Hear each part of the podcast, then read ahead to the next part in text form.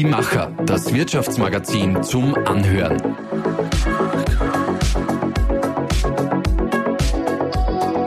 Und hier ist dein Host Susanna Wurm. Unerhört. Paul Rübig und die EU. Das gehört natürlich zusammen. Der ehemalige EU-Abgeordnete hat sich unseren Unerhört-Fragen gestellt. Rausgekommen ist ein spannendes Gespräch mit dir, Daniela. Genau, bei dem Gespräch dreht sich natürlich viel um die EU und er erzählt auch über seine jetzige Tätigkeit. Man hat bei ihm ja fast das Gefühl, es gibt nichts, was er nicht irgendwie mit seinen Netzwerken oder Tätigkeiten verbinden kann. Ja, gefühlt gibt es kein Projekt oder keine Entscheidung, die nicht über Paul Rübigs Tisch gegangen ist oder wo der gebürtige Welser involviert ist. Spannend zuzuhören, was der Oberösterreicher alles erzählt, aber hört einfach selbst.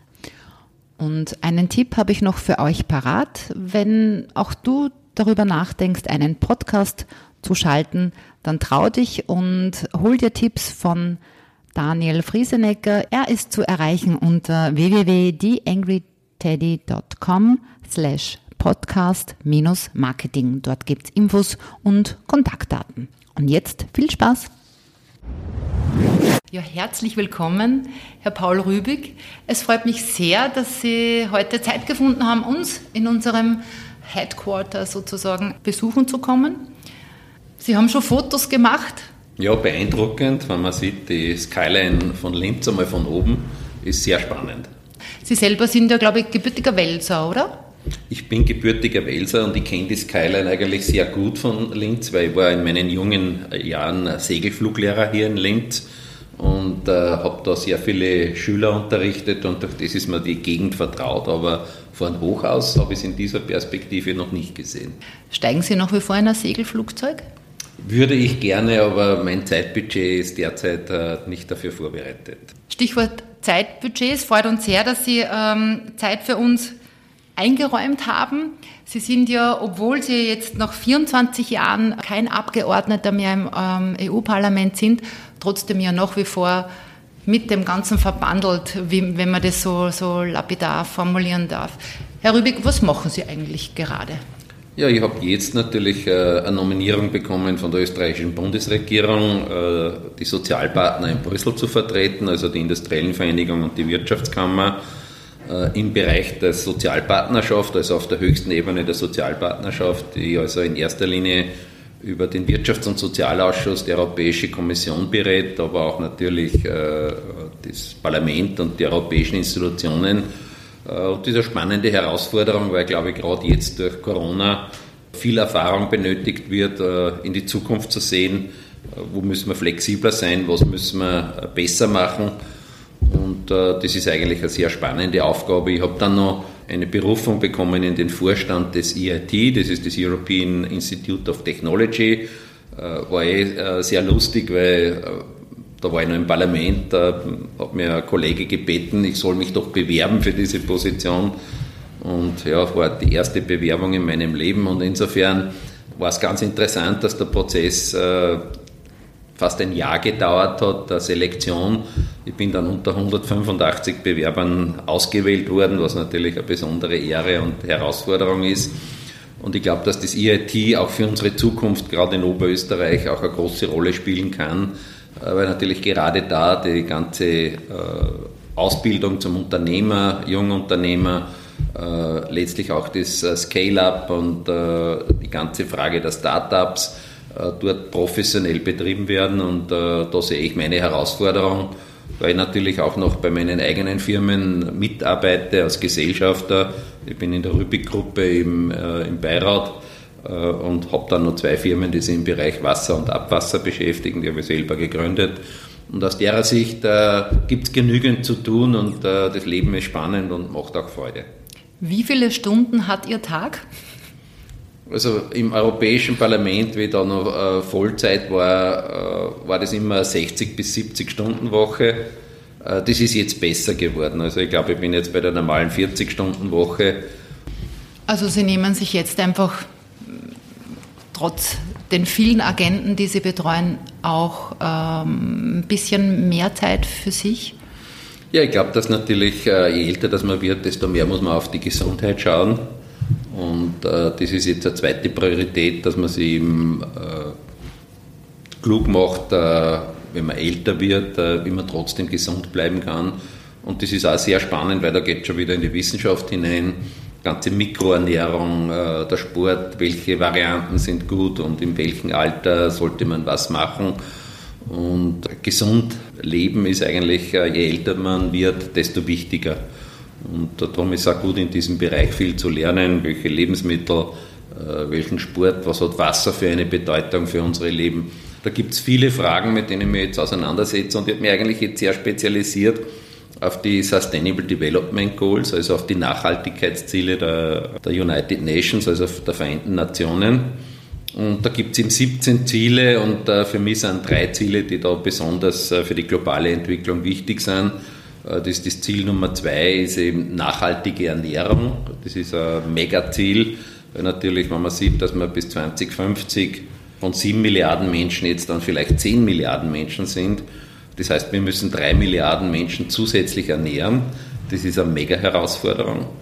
Und das Ganze funktioniert natürlich nicht ohne Wasser, also Wasserkreislauf, kaskadische Nutzung von Wasser wird hochinteressant, wie man das zur Verfügung stellen kann. Und das geht nur dann mit dem Ziel Nummer 7, äh, das ist erneuerbare Energie. Also wie bekommen wir erneuerbare Energie, mit der wir das äh, Wasser dementsprechend auch äh, optimal nützen können, sodass ich immer lächelnd sage, Ziel 2, 6 und 7 sind die Investitionsziele die man dann vom Internationalen äh, Währungsfonds bis über Weltbank und den neuen Green Deal der Europäischen Union, wo man, glaube ich, sehr sinnvoll in die Zukunft investieren kann. Ich möchte nur ganz gern, bevor wir einsteigen in, in unser eigentliches Gespräch, Horizon Europe ansprechen. Mhm wo Ihnen das ja immer ein Anliegen war und Sie auch gesagt haben, dass das Budget von 80 Milliarden äh, gehört eigentlich dringend verdoppelt, fast um da wirklich etwas weiterzubringen. Diese Verhandlungen sind jetzt geschlagen. Sie haben vorher auch schon gesagt, das gleich verdoppeln zu wollen. Wissen Sie, dass das bei der EU nicht durchgeht, aber sie haben sich doch deutlich mehr erwartet, als wie die jetzt festgesetzten 80,9 sind es, glaube ich, geworden, Milliarden für Horizon Europe. Ja, ich habe ja über 20 Jahre das europäische Budget mitverhandelt. Ich war jetzt in der österreichischen Präsidentschaft sogar der Chefverhandler für das Europäische Parlament. Da ist mir gegenüber gesessen der Finanzminister Löger als Vertreter der Mitgliedstaaten und der Herr Kommissar Oettinger hat zwischen uns zwei vermittelt. Äh, und das war das Budget 2019, wo es uns noch gelungen ist, eine Milliarde äh, zusätzlich umzuschichten für das Horizon 2020, äh, also für das Forschungsprogramm der Europäischen Union, wo wir für Erasmus Plus dementsprechend Finanzierung gestaltet haben und für die Finanzierung von kleinen und mittleren Betrieben. Und es war uns eigentlich allen klar, dass die nächste siebenjährige Struktur des Finanzrahmens einen neuen Ansatz braucht. Und äh, darum hat man eine High-Level-Gruppe gegründet mit Pascal Lamy, äh, der war ehemaliger Kommissar auch äh, auf europäischer Ebene, war dann Chef der Welthandelsorganisation, der WTO und ein guter Freund von mir. Und äh, der hat äh, de facto mit einem Team analytisch festgestellt, wo entstehen die meisten Jobs und das beste Wirtschaftswachstum, mit welchen Programmen. Und da war eben das Horizont 2020, das neue heißt jetzt Horizont EU. Mit einer Verdoppelung wird man den besten Wachstumseffekt und Jobeffekt in der Europäischen Union erreichen. Das war klar, mit 50 Prozent Erhöhung ist halt dann äh, deutlich weniger. Äh, und wenn man gleich äh, das betreibt und auf das kommt jetzt mehr oder weniger heraus. Aber ich hätte mir schon gewünscht, hier ein deutliches Zeichen zu setzen, dass gerade jetzt durch diese Krise neue Herausforderungen da sind.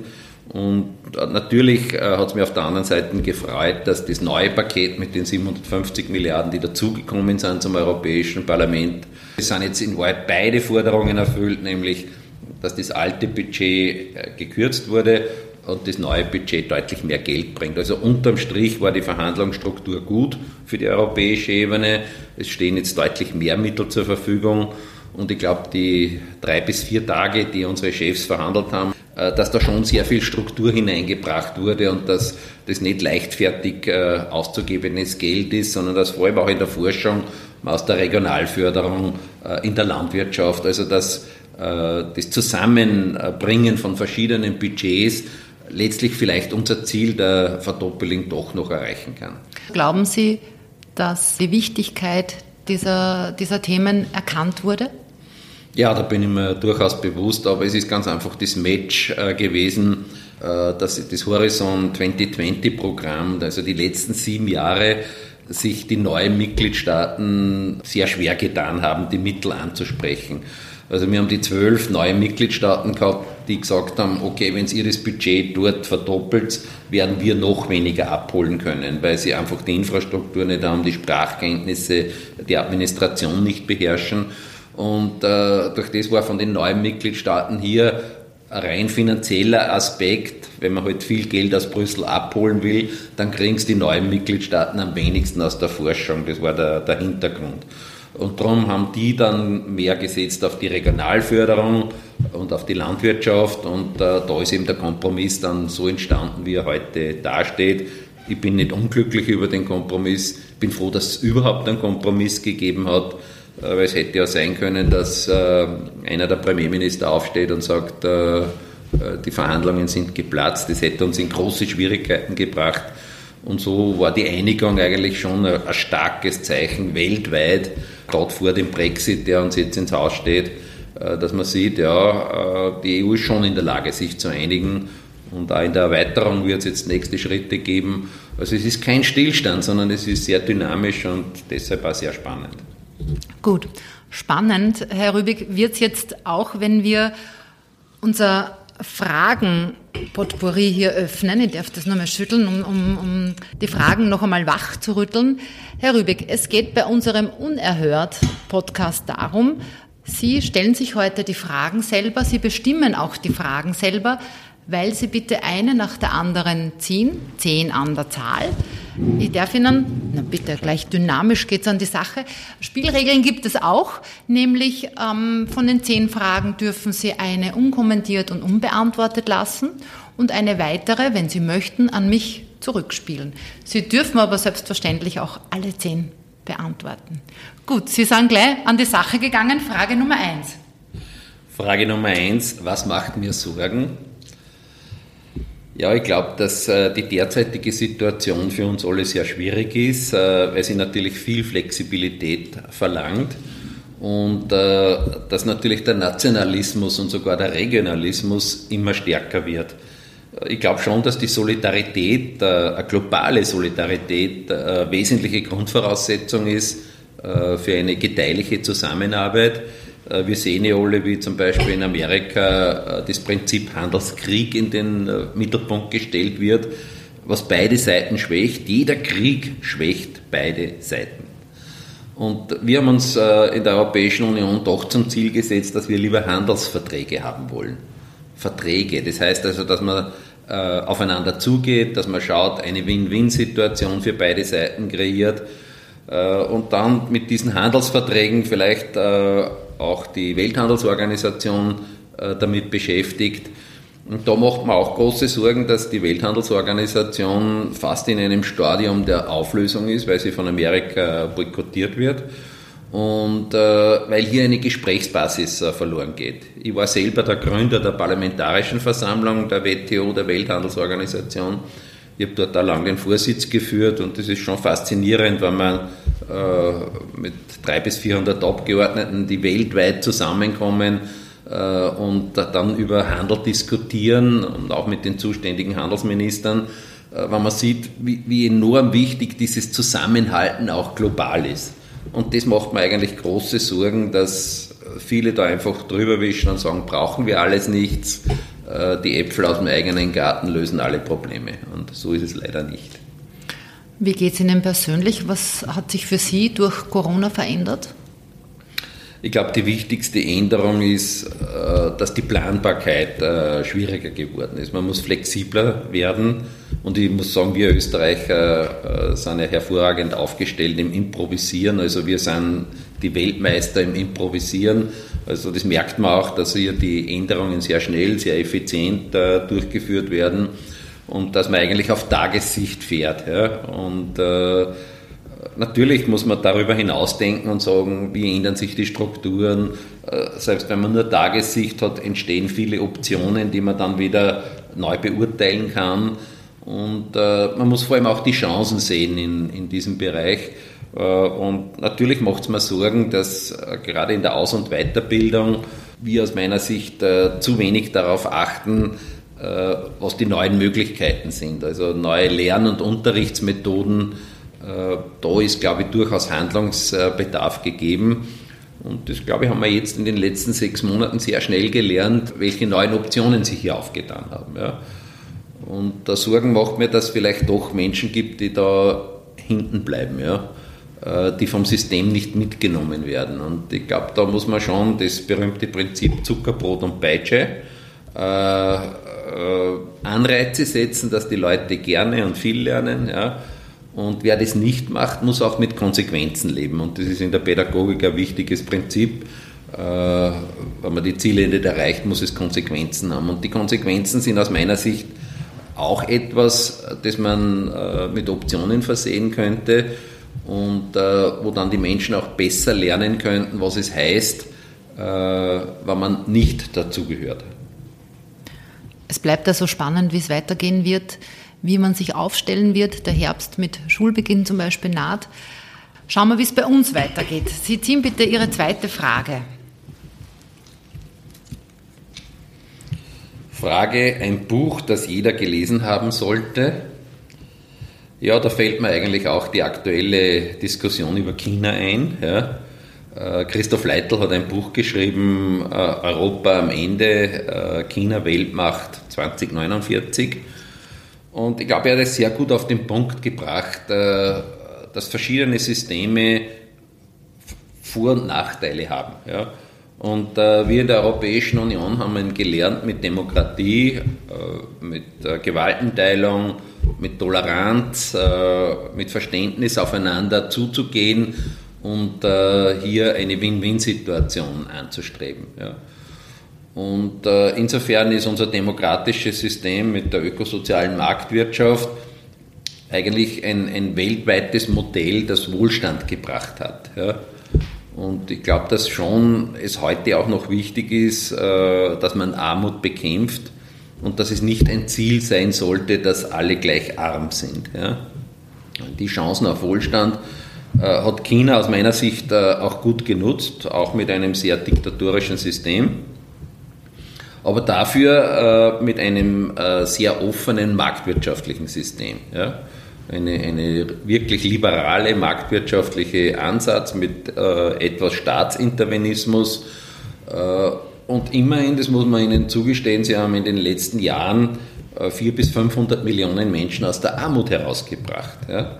Also es ist dort ein neuer Mittelstand entstanden äh, ich war ja selbst da in, in, in China mit, mit den führenden äh, Wissenschaftlern beisammen.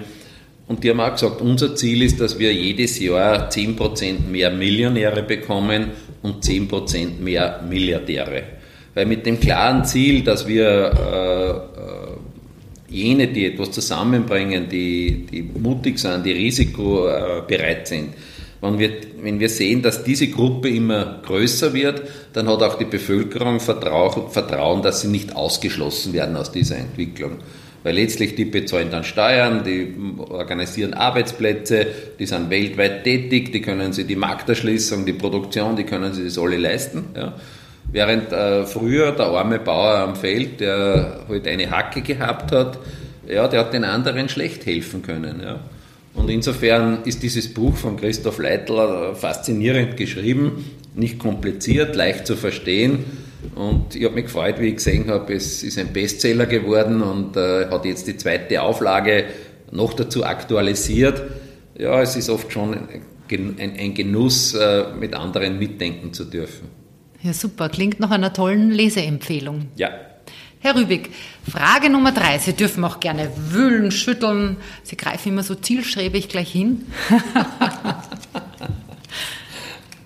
so, das ist jetzt eine längere Frage. Wenn alle Jobs gleich bezahlt werden würden, welchen Beruf würde ich dann wählen? Ja, das ist eigentlich relativ einfach. Ich würde wieder das Gleiche machen, was ich bis jetzt gemacht habe.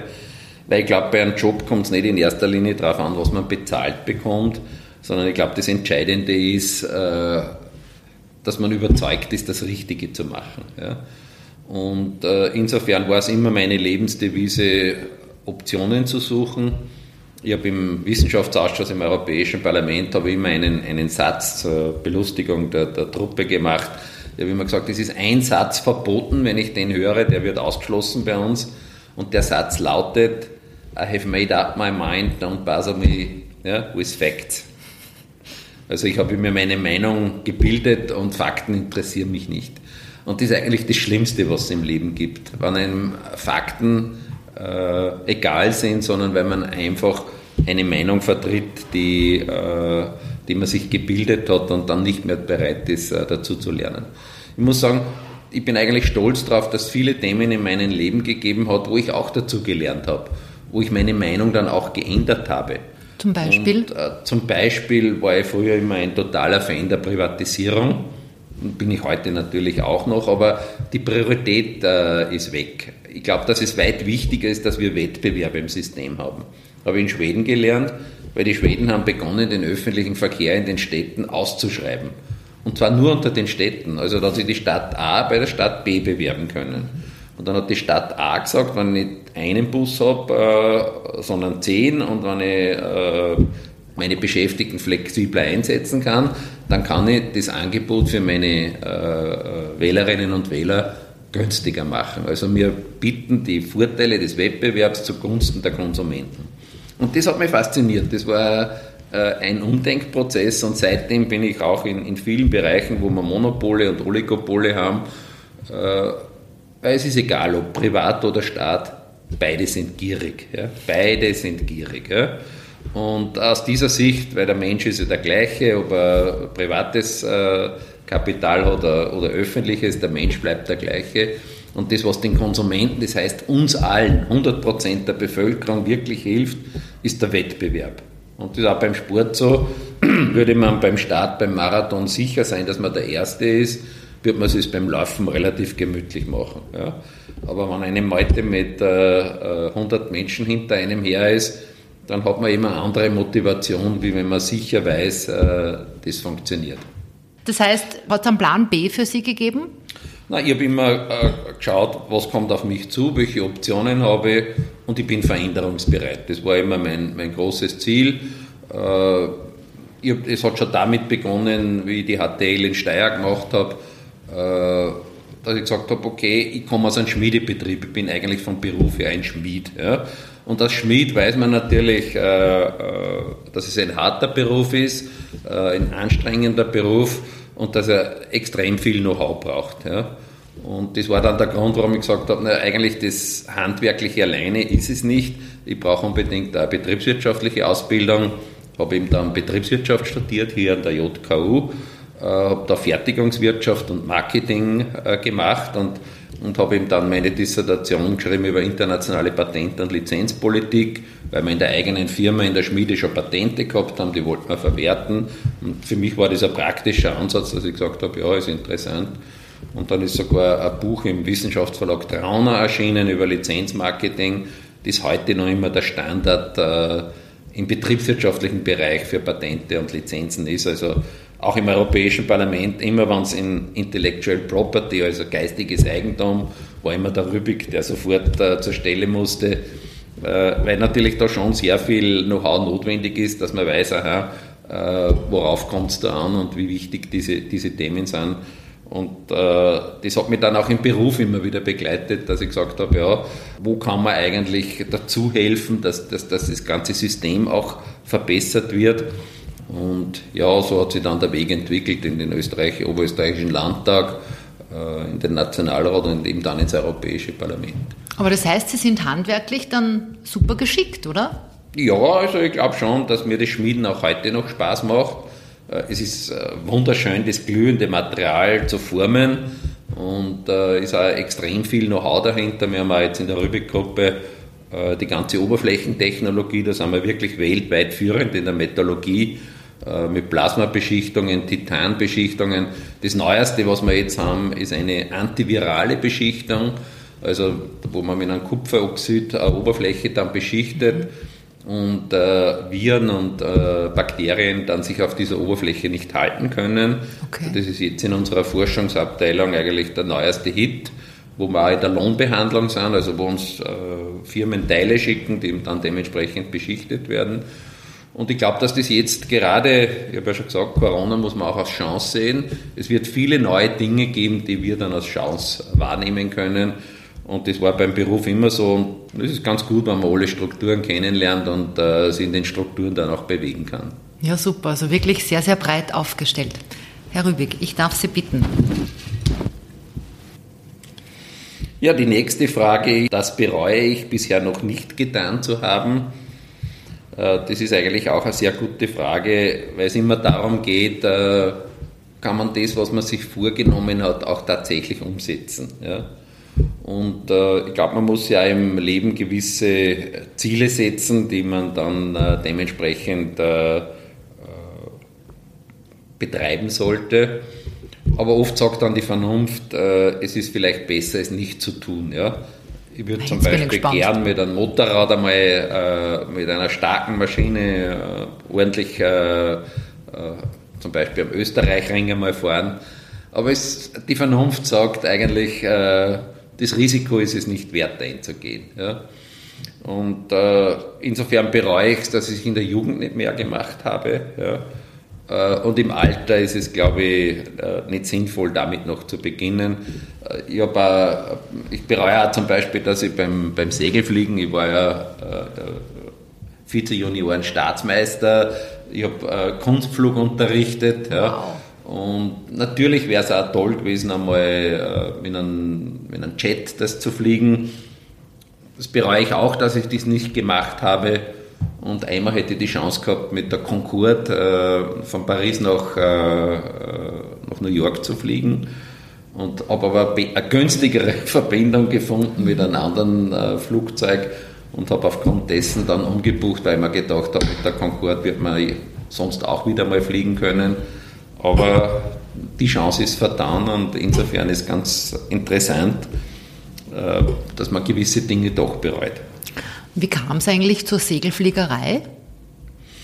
Äh, es, war, äh, es war so, dass mein Vater sich schon sehr dafür interessiert hat und dass ich dann mit 15 Jahren praktisch bei den, beim Urlaub mitgenommen wurde mit der Familie und mein Bruder ist schon geflogen und mein Vater. Und dann habe ich gesagt, gut, dann mache ich auch und ich habe die große äh, Chance gehabt, beim Weltmeister im Segelfliegen, beim Wödel zu lernen äh, das war ganz faszinierend und das hat sich dann auch äh, darin geäußert, dass ich dann Wettbewerb geflogen bin. Und ja, in, in, der Jugend ist immer gut, wenn man schaut, äh, wenn man sich mit den anderen misst und, und schaut, wie man das äh, optimieren kann. Und ich habe über 100 junge Leute habe ausgebildet in, in, im, im, Fliegen, habe dann auch Motorflug gemacht mit, mit Motorsegler und heute ist es oft so, wenn ich am Flugplatz einsteige in den Flieger, dass man der Pilot rauswinkt und sagt, Paul, komm auf den dritten Sitz. Ich muss da was erzählen, ich bin jetzt Pilot bei der Fluglinie XY und äh, du hast die Grundlagen dafür gelegt. Also das ist dann schon irgendwo ein, ein gutes Gefühl, dass man sagt, naja, das war halt, es war es wert, äh, dass ich mit den jungen Leuten. Außerdem äh, beeinflusst sehr stark das Führungsverhalten, weil natürlich äh, äh, Fliegen auch psychologisch einem sehr viel lernt. Es gibt die Phase vom Start, die extrem gefährlich ist. Also jeder kleine Fehler beim Start führt in die Katastrophe. Äh, wenn man hoch oben ist, kann der Schüler machen, was er will, da passiert nichts. Also da kann man den Flieger jederzeit unter Kontrolle bringen. Und dann kommt wieder die Phase bei der Landung, wo auch der kleinste Fehler dann zur, äh, zum richtigen Problem äh, werden kann haben wir bei der Concorde gelernt, ein kleiner Teil, der auf der Piste verloren war, ein Blechteil, hat dann zu diesem schrecklichen Absturz geführt. Und insofern äh, ist das fürs Führungsverhalten auch sehr gut, weil beim Startup in der Startphase ist es sehr gefährlich. Wenn man dann das große Geld verdient, ist es, äh, kann man tun, was man will, da kann nicht viel passieren. Und wenn es dann dem Ende zugeht, wenn man vor dem Konkurs steht, wird es wieder sehr gefährlich, dass man schaut, wie man ein Unternehmen am Leben erhält. Und ich glaube, diese Lebenszyklen, äh, das sind sehr gute Parallelen, von denen man lernen kann. Man lernt damit auch Meteorologie. Also ich habe heute ein, ein, eine sehr enge Beziehung zu Wolken, Wind und Wetter, weil man natürlich, das ist die Grundvoraussetzung, das, man muss praktisch die, die Luftströme visualisieren können. Man lernt, wie die Luftströme sich äh, bewegen. Und äh, das hilft mir heute auch, weil ich natürlich sehr viel mit, mit großen Flugzeugen fliege, äh, hilft mir auch, die Dinge zu verstehen. Und äh, durch das hat man auch dann keine Angst, sondern man weiß, aha, jetzt macht er das, jetzt macht er das. Und äh, man sieht auch Fehler bei den Großen, das ist auch ganz spannend. Äh, und äh, insofern ist es immer gut, dass man ständig dazulernt. Also das heißt, Sie sind quasi Beifahrer dann im Flugzeug? Ja, ich, ich denke schon immer mit. Ja. Also im Start bin ich aufmerksam und bei der Landung, obwohl ich nur Passagier bin. Ja. Und äh, auch technisch, wenn irgendwas nicht passt im Flugzeug, äh, ist mir auch mal passiert, dass ich dann zum Piloten gegangen bin und sage, habt ihr das gehört, da ist, da ist irgendwas unrund. Und der hat mich dann ganz erstaunt angeschaut und hat gesagt, wie kommen Sie dazu? Ja, weil man ja das hört. Ja. Ich hab, äh, ja. Dann hat er gesagt, danke, wir wissen es, wir haben das Ersatzteil schon bestellt. Na Gott sei Dank, ich fliege ab jetzt nur mehr mit Ihnen. Herr Rübig, bitte, wir haben Halbzeit. Frage Nummer 5. Dann schauen wir, was die Frage Nummer 5 ist. Frage Nummer 5. Glaube ich an Gott? Ja, das ist ganz einfach. Selbstverständlich glaube ich an Gott. Es gibt eine höhere Ordnung und äh, ich glaube, äh, das muss man einfach respektieren und sie als kleines Rädchen in dem großen Getriebe sehen und dankbar sein, solange es einem halbwegs gut geht und äh, man sieht, dass man anderen Menschen helfen kann. Sind Sie auch ein gläubiger Mensch? Ja, ich bin an und für sich schon gläubig, obwohl ich nicht allzu oft in die Kirche gehe, das muss ich auch dazu sagen. Äh, dieses äh, sich untereinander verstehen, die zehn Gebote, Regeln einzuführen, äh, mit denen man gut zusammenleben kann, ich glaube schon, dass einem das auch Halt gibt und, und äh, gerade diese ethischen Fragen äh, faszinierend sind. Ja, und äh, insofern die ganzen Weltkirchen, glaube ich, äh, für uns eine gute Basis sind, zu lernen, wie man das Zusammenleben besser organisieren kann. Schauen wir, wie es weitergeht. so, das ist ein äh, Klassiker. Äh, die Frage, neben wem würde ich gerne auf einem Langstreckenflug sitzen? Na bitte, jetzt haben wir schon wieder im Flieger. Egal wer sein wird, er kann beruhigt sein. ja, es gibt natürlich, äh, und, und das ist für mich klar, im, im, im Bereich äh, der Wissenschaft Menschen, die sich sehr intensiv und tief mit, mit Themen beschäftigen und ich kann mich noch gut erinnern, ich habe einen Kollegen aus dem Europäischen Parlament äh, gehabt, da sind wir mal zurückgeflogen aus Brasilien, ich glaube ein Zwölf-Stunden-Flug. Das war derartig faszinierend, weil der über Energiepolitik so viel gewusst hat, dass wir, glaube ich, vom Anfang bis zum Ende des ganzen Flugs miteinander diskutiert haben. Und äh, ich möchte eigentlich gegen, neben Leute sitzen, von denen ich etwas lernen kann. Also das wäre der, der größte Wunsch. Äh, dass man auf ein Thema kommt, das beide interessiert und wo man sich dann vertieft äh, über ein Thema unterhalten kann. Äh, also ich würde gern neben jemandem sitzen, von dem ich viel lernen kann und wo man angeregte Unterhaltung führen kann. Sie sind natürlich berufsbedingt sehr viel unterwegs, sitzen viel im Flieger. Das hat sich ja jetzt in den letzten Monaten wahrscheinlich auch sehr geändert. Natürlich haben sie jetzt die ganzen Videokonferenzen verstärkt und man lernt auch damit umzugehen. Und äh, wir werden ja sehen, wie es im, im Flugverkehr weitergeht. Meine Meinung ist, dass wir natürlich auch hier lernen müssen, wie man damit umgeht. Wir haben nach 9-11, 9-11 haben wir auch gelernt, äh, wie die Sicherheitsvorkehrungen an den Flughäfen verstärkt wurden. Äh, nicht nur auf Pistolen und äh, Sprengstoff und spitze Gegenstände. Man hat also hier sehr stark die Sicherheit aufgebaut. Und jetzt kommt halt wahrscheinlich ein zweiter Schritt äh, der Diagnose der, der jeweiligen Passagiere. und äh, einen Track Record, dass man wahrscheinlich auch äh, sich die Gesundheitsdaten der Menschen be besser anschaut. Ich würde sagen, so ein Konzept Personalized Medicine. Also wäre ich Fluglinie, würde ja das sogar Service anbieten, Medical Checks. Ja. Äh, wir werden sehen, dass da sehr viel passieren wird mit den ganzen Gadgets, die es gibt, äh, Pulsmessen. Ich mache selber schon sehr viel äh, mit diversen Apps, das ist ganz spannend, weil man dann mit dem Arzt, glaube ich, ganz anders diskutieren kann. Die sind oft ganz erstaunt, welche Apps das es schon gibt. Und dann auch schaut, dass man hier das dementsprechend nutzen kann. Was haben Sie da so in Verwendung, wo Sie sagen, eben Sie, Sie messen Ihren, Ihren Ich habe zum Beispiel, es, es gibt uh, Artificial Intelligence Apps für Melanome wo man einfach das äh, Wimmel, das man hat, äh, abfotografiert und innerhalb von 15 Minuten rechnet es dann ein Rechner durch, vergleicht es mit 100.000 anderen Melanonen und sagt ihnen, ob es gefährlich ist, ob man äh, besser zum Arzt geht oder nicht. Ja. Und es gibt dann natürlich die traditionellen, wie viele Schritte dass man gegangen ist, aber das ist halt schon selbstverständlich. Aber es tut sich im medizinischen Bereich tut sich sehr viel auch in Apps-Anwendungen. Ja. Und mir ist eigentlich das immer sehr wichtig, äh, das Mapping of Apps, also dass man einen Überblick bekommt, welche Apps gibt es überhaupt. Ja? Und dann vielleicht ein Rating von Apps, dass man sagt, okay, äh, dass man es auch bewertet und wenn dann 100.000 Leute sagen, das ist 5, also das ist gut, dann ist die Wahrscheinlichkeit, dass es gut ist, wirklich gut. Ja? Also diese ganze Rating-Kultur ist, glaube ich, auch etwas, was äh, die Standards dementsprechend verbessern kann keine App, sondern ganz echt. Ganz echt. Wiederziehen. Bei Zufall, ja. Die nächste Frage ist, mit welchem Lied verbinde ich etwas?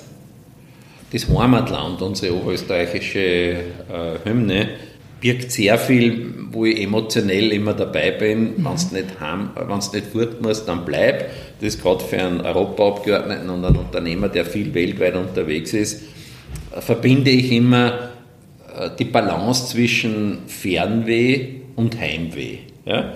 Es ist ein super äh, Zusammenhang, dass wenn man fort ist, freut man sich schon wieder, dass man irgendwann wieder mal nach Hause kommt.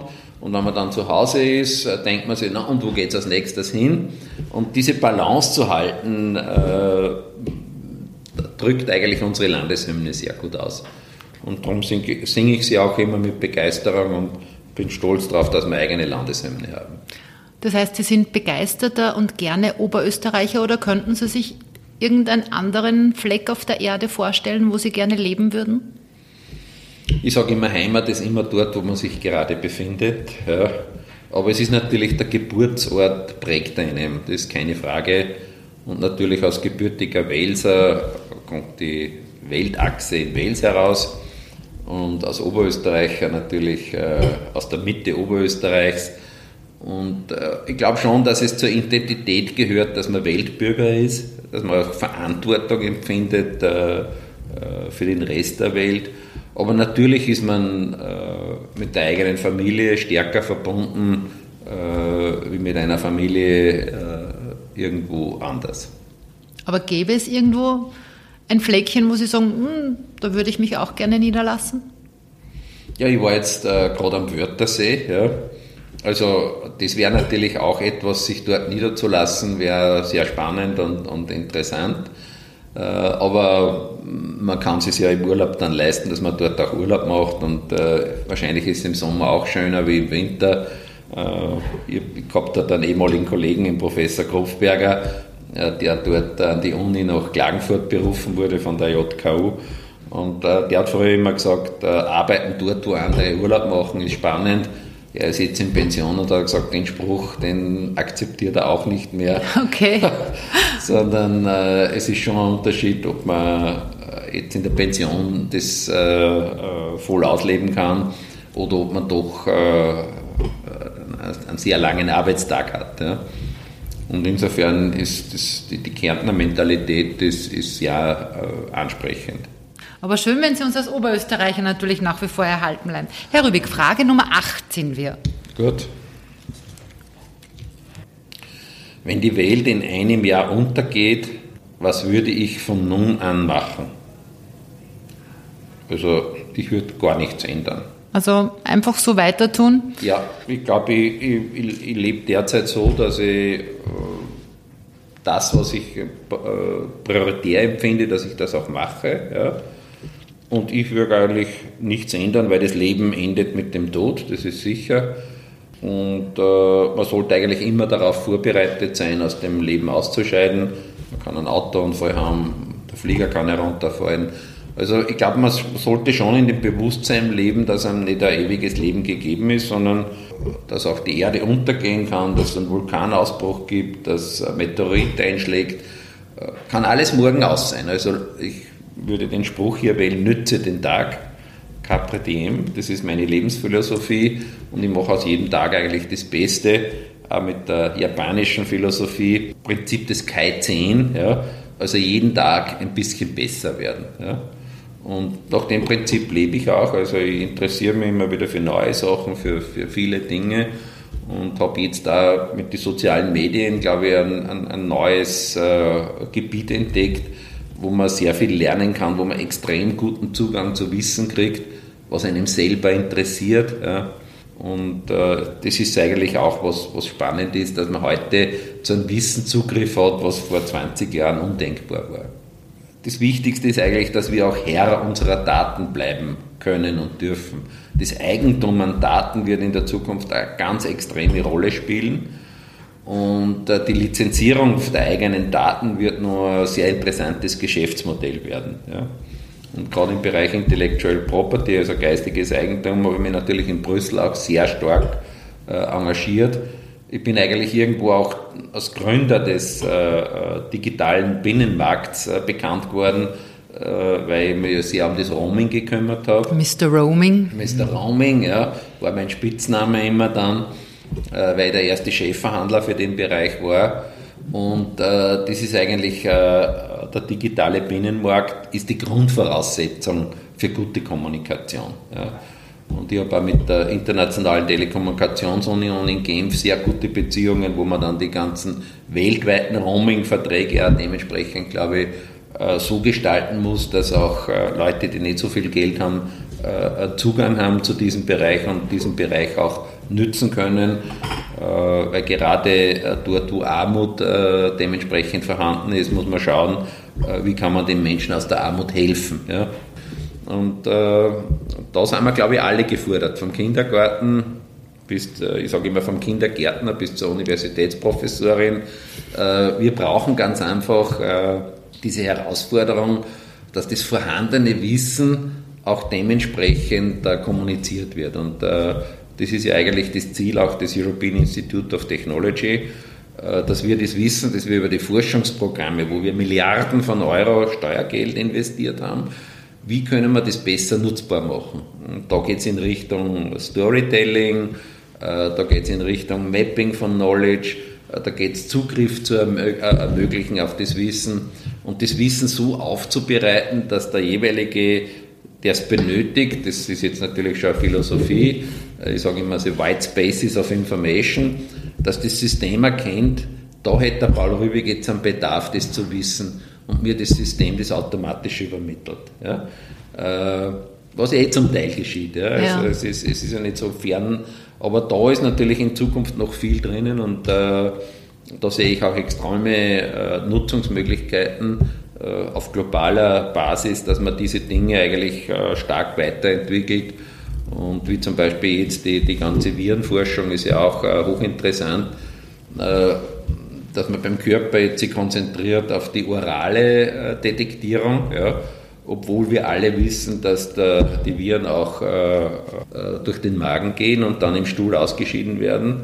Ich bin jetzt derzeit bei einem Projekt dabei, wo wir schauen, dass die Kläranlagen dementsprechend detektieren, äh, nicht nur den Coronavirus, sondern äh, dass über eine Kläranlage natürlich eine super Diagnose möglich ist, was in einer Stadt los ist. Ja.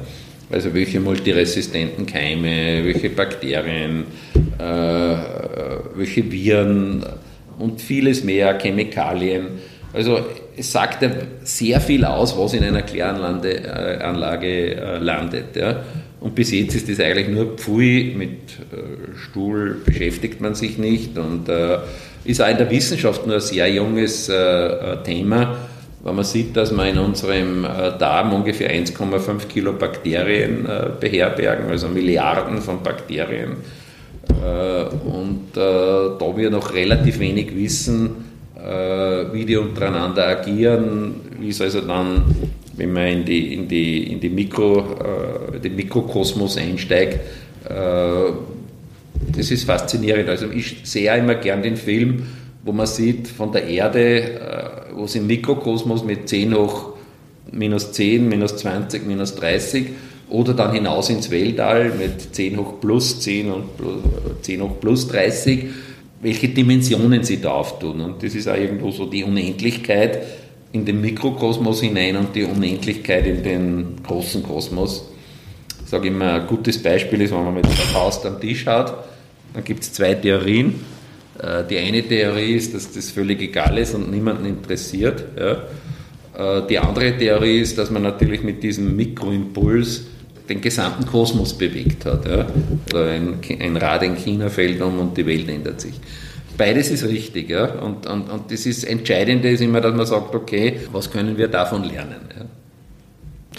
Wir dürfen heute eine Menge über Sie äh, lernen. Unfassbar, welche Themen wir alle schon abgehandelt haben. Und wir haben nur mehr zwei Fragen übrig. Aha, dann werden wir wieder eine ziehen.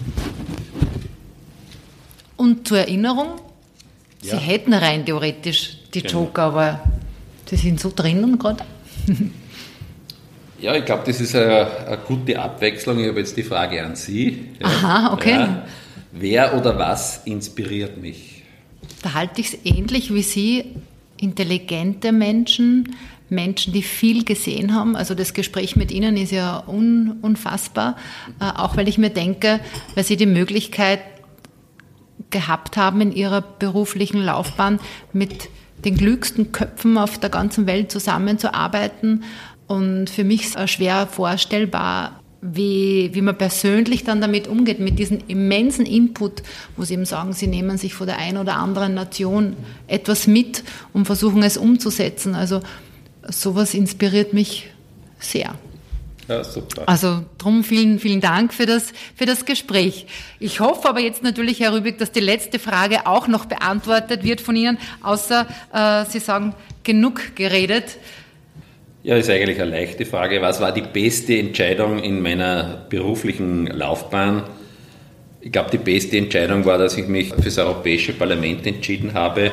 Äh, das hat mir eine völlig neue Dimension gegeben und letztlich ist man dann auch weltweit präsent. Es ist, äh, glaube ich, einer der interessantesten Jobs, die es auf dieser Welt gibt. Und das war für die berufliche Laufbahn eigentlich nie vorgesehen, dass ich so lange auf Brüsseler Ebene arbeiten werde.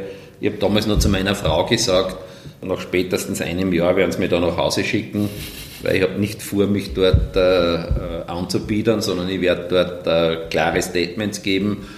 Und äh, das hat mir auch in der ersten Phase den Ruf eingebracht, Mr. SME weil ich mir immer natürlich vorgestellt habe, mein Beruf ist Schmied, komme aus einem Schmiedebetrieb und hart arbeiten und präzise zuschlagen ist mein Lebensmotto und da haben alle immer gelacht und da haben wir dann immer einen, einen, einen Spaß gehabt.